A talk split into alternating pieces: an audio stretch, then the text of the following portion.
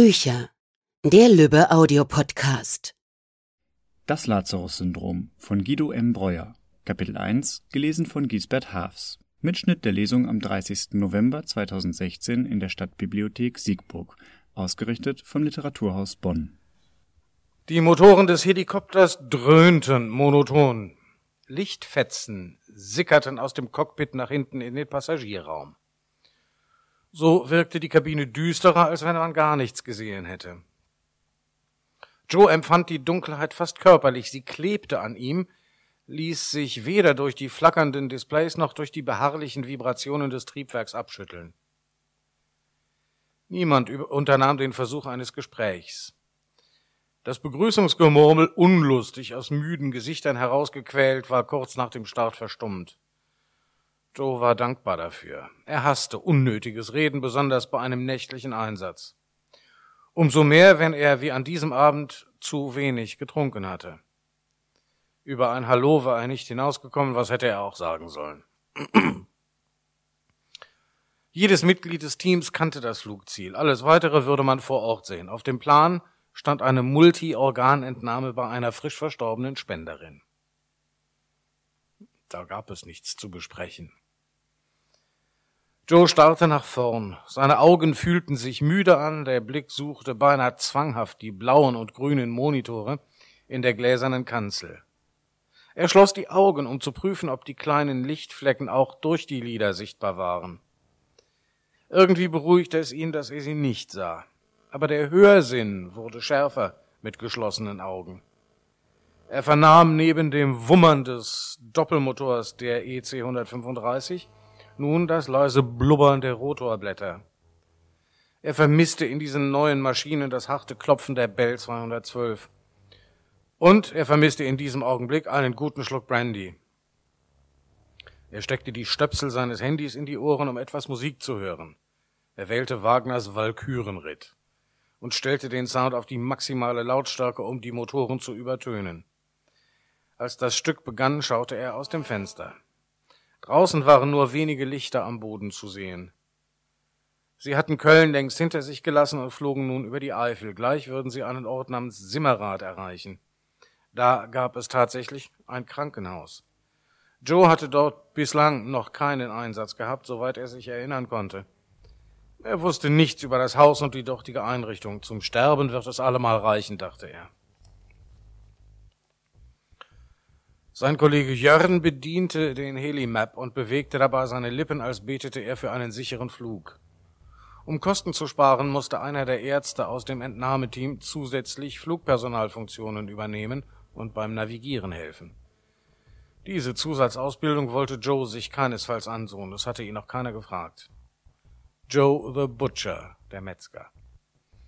So nannten sie ihn, aber niemals in seiner Gegenwart als wenn es ihm etwas ausmachen würde, aber bei Joe passte man auf, was man sagte. Joe war nicht gut drauf.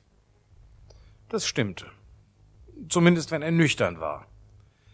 Der Gesang der Walküren nervte inzwischen. Irgendwie fand er Wagner immer dann so richtig gut, wenn kein Sänger den Mund aufmachte.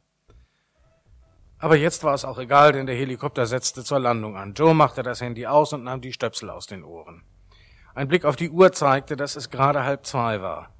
Sie lagen gut in der Zeit. Wenigstens das, dachte er und riss die Tür auf.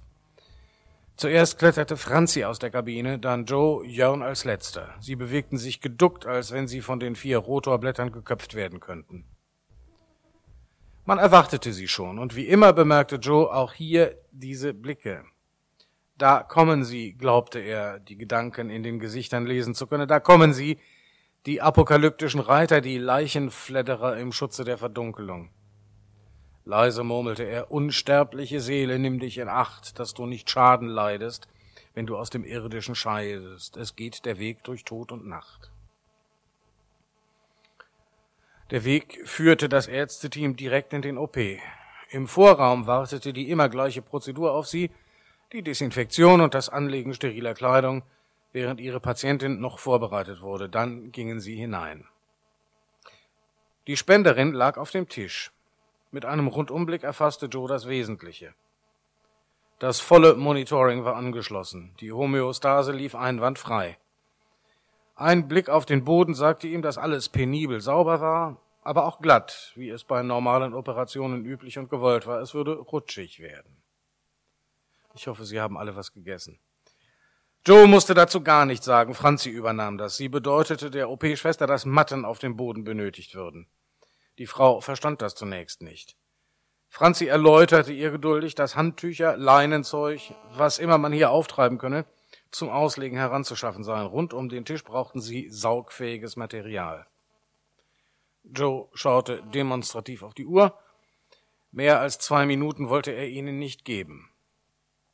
Jörn prüfte Menge und Temperatur der bereitstehenden Perfusionslösung. Dann fragte er nach der Verfügbarkeit kalten Wassers. Der Anästhesist wies auf einen Schlauch, der an einer Wasserleitung angeschlossen war, und bestätigte, dass es maximal vier Grad Celsius hatte. Franzi nickte ihm zu und sagte etwas Freundliches, Aufmunterndes.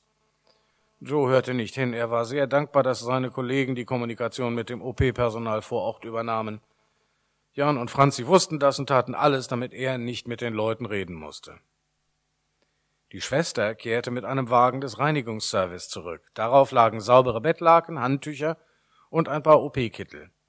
Jörn legte mit Hilfe der Schwester das Material flach aus. So würden sie gleich in der Sauerei nicht ausrutschen. Joe entschied, dass sie anfangen konnten. Jörn und Franzi waren bereit. Der Anästhesist überprüfte die Anzeigen und nickte Joe zu. Die OP-Schwester reichte ihm das Skalpell. Die Spenderin lag friedlich da. Sie hatte ein hübsches Gesicht und einen jungen, sportlichen Körper. Bis auf das schwere Schädel-Hirn-Trauma war sie unversehrt. Die Brust hob und senkte sich im Rhythmus des Beatmungsgeräts. Der Tubus war über einen Luftröhrenschnitt platziert worden. Joe setzte das Skalpell mit sanftem Druck unterhalb des Brustbeins an und die Klinge tauchte ein ins Fleisch. Im Gesicht der Spenderin zuckte es leicht. Joe schnitt weiter. Der Anästhesist gab ihm ein Zeichen. Er sah es aus dem Augenwinkel, aber er hörte auch so die Warnsignale des Überwachungsmonitors. Der Körper reagierte. Plötzlich kamen ruckartig die Arme hoch. Joe wich reaktionsschnell aus und sprang weg vom Tisch. Das Skalpell ließ er in der Brust der Frau stecken. Sie fuchtelte wild. Die Schwestern wurden kreidebleich, eine schrie kurz auf, hielt sich dann die Hände vor den Mund. Wut stieg in Joe auf. Dilettantische Anästhesie, schrie er. Verdammtes Dorfkrankenhaus, ich hätte es mir denken können. Amateure! Er atmete schwer und sah sich um. Niemand ging das Risiko ein, seinen Blick zu erwidern. Das Piepsen des Monitoring und das seltsame Geräusch der künstlichen Beatmung kamen ihm in der nun einsetzenden Stille wie der Lärm riesiger Motoren vor.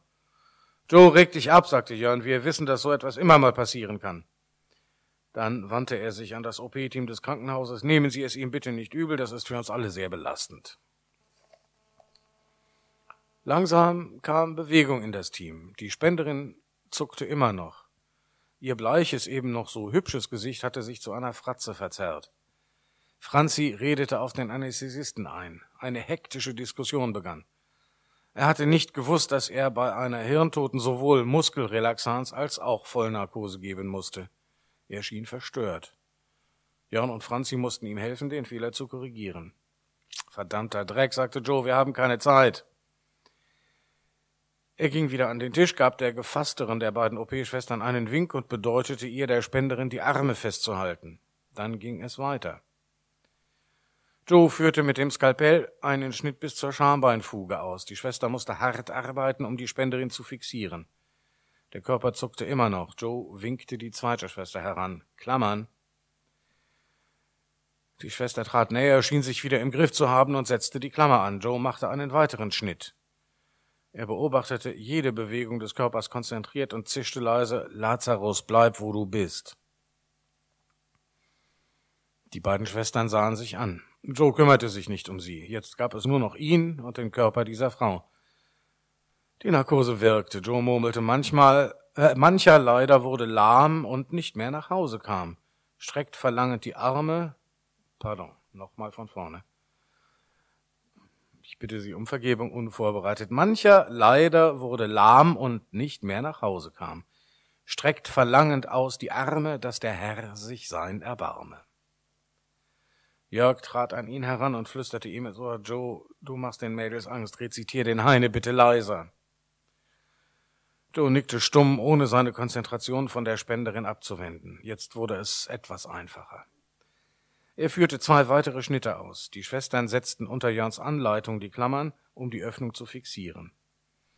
Mit einer Handbewegung verlangte Joe nach der Knochensäge und durchtrennte schnell und sauber das Brustbein. Thorax und Abdominalraum lagen offen. Wieder wurden Klammern gesetzt. Joe legte das Perikardium frei.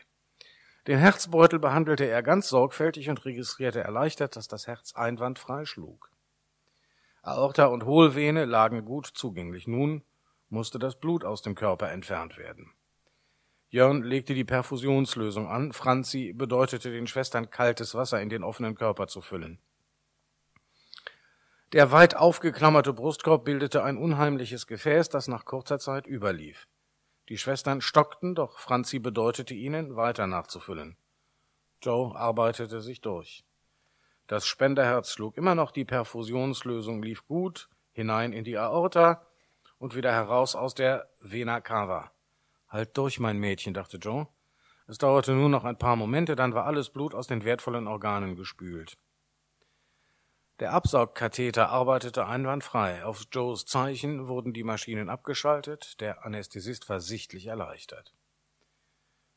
Sie standen im Siff. Jeder Schritt patschte im eiskalten Gemisch aus Blut, Wasser und Perfusionslösung. So, sagte Joe laut, die Drecksarbeit ist getan, jetzt kommt die Chirurgie. Sie entfernten zuerst das Herz und Jörn führte die Qualitätsprüfung durch. Er signalisierte, dass es geeignet schien für die Transplantation. Nun war noch größere Eile geboten. Das Herz wurde in eine mit Custodiol gefüllte Tüte befördert. Franzi achtete darauf, dass keine Luft darin verblieb. Das ging sehr schnell. Die Blase kam in eine weitere flüssigkeitsgefüllte Tüte, dann ab in den Kühlbehälter. Herz gesichert, meldete Franzi. Jetzt arbeiteten sie noch schneller. Jede Sekunde zählte, alles musste frisch bleiben. Joe schwitzte. Es folgten Lunge, Leber, Nieren, Pankreas, am Schluss der Dünndarm, alles in prächtigem Zustand. Joe spürte plötzlich die Müdigkeit, die Augen taten ihm weh. Früher hatte er zehn Stunden und mehr operieren können. Auch die grellen Lampen hatten ihm nie etwas ausgemacht. Er verspürte das starke Verlangen nach einem Whisky. Aber sie waren hier fertig, der Körper war ausgeweidet. Den Rest konnten die Kollegen allein aufräumen. Das Team hatte keine Zeit, die Organe mussten nach Aachen. Joe wagte einen letzten Blick auf das graue, schmerzverzerrte Gesicht der Spenderin. Nein, dachte er, und erinnerte sich an die Vorlesungen, die er als Professor gehalten hatte. Der Operateur muss seine Wahrnehmung rationalisieren. Das Antlitz eines Organspenders erscheint dem Laien nach der Entnahme nur schmerzverzerrt. Eine Auswirkung der Reflexe der Körper mag Schmerzen erfunden haben, der Verstand des Spenders nicht. Den gab es nicht mehr per Definition. Joe murmelte, und ist man tot, so muss man lang im Grabe liegen. Ich bin bang, ja, ich bin bang, das Auferstehen wird nicht so schnell vonstatten gehen. Noch immer sah er der Toten ins Gesicht. Eine Schwester fasste ihn am Arm. Herr Dr. Kraft? Joe wandte sich der Frau zu und starrte sie ausdruckslos an. Einen Moment schien er desorientiert, dann sagte er, ja, wir sind hier fertig, raus aus dem Schlachthof. Er ging zum Ausgang, Jörn und Franzi folgten. Die OP-Schwestern und der Anästhesist blieben zurück. Sie schienen nicht recht zu wissen, was sie mit der blutleeren, kalten Leiche anfangen sollten. Das Entnahmeteam konnte sich nicht darum kümmern. Eile war geboten, der Helikopter wartete. Joe sah auf seine Uhr. Es war gerade fünf geworden. Sie zogen die Operationskittel aus, packten alle Organbehälter zusammen und liefen zum Hubschrauberlandeplatz. Der Helikopter hob ab, kaum dass sie die Tür geschlossen hatten. Schnell verschwanden die Lichter des Hospitals. Noch ein paar Hausdächer, ein paar Baumwipfel, dann Leere. Sie erreichten ihre Flughöhe, der Pilot steuerte die Maschine in nordwestliche Richtung. Niemand sprach. Die Motoren pfiffen monoton. Joe schaltete das Handy ein. Er hatte in den letzten Stunden keine Anrufe erhalten. Hatte er denn einen erwartet? Einen kurzen Moment überlegte er, eine Musikkonserve auszuwählen, doch es fiel ihm nichts Passendes ein. Er atmete tief durch und versuchte sich zu entspannen. Seine müden Augen suchten den Horizont, dort, wo ein Strich sein müsste, der die Schwärze des Himmels von der Dunkelheit der Erde trennt. Vergeblich. Die Nacht erschien ihm als ein gedachter Raum im Navigationssystem. Die Rotorblätter gaben ihr monotones Blubbern von sich. Er betrachtete die beiden Kollegen. Jörn war wieder mit der Flugführung beschäftigt. Franzi saß mit geschlossenen Augen da. Ihr langes, hellblondes Haar, das sie zu einem Pferdeschwanz gebunden hatte, reflektierte matt die bunten Lichter, die aus dem Cockpit zu ihnen herüberflimmerten. Ihr Gesicht wirkte schmal, genau wie die aufeinandergepressten Lippen. Die Hände hatte sie auf die Organbehälter gelegt. Joe murmelte leise. Als ich nach Hause ritt, da liefen die Bäume vorbei in der Mondenhelle wie Geister. Wehmütige Stimmen riefen, doch ich und die Toten, wir ritten schnell.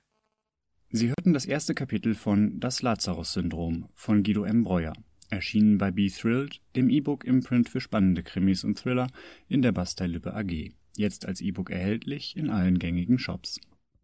Das war's für heute von uns. Bis zum nächsten Mal beim Lübbe Audio Podcast.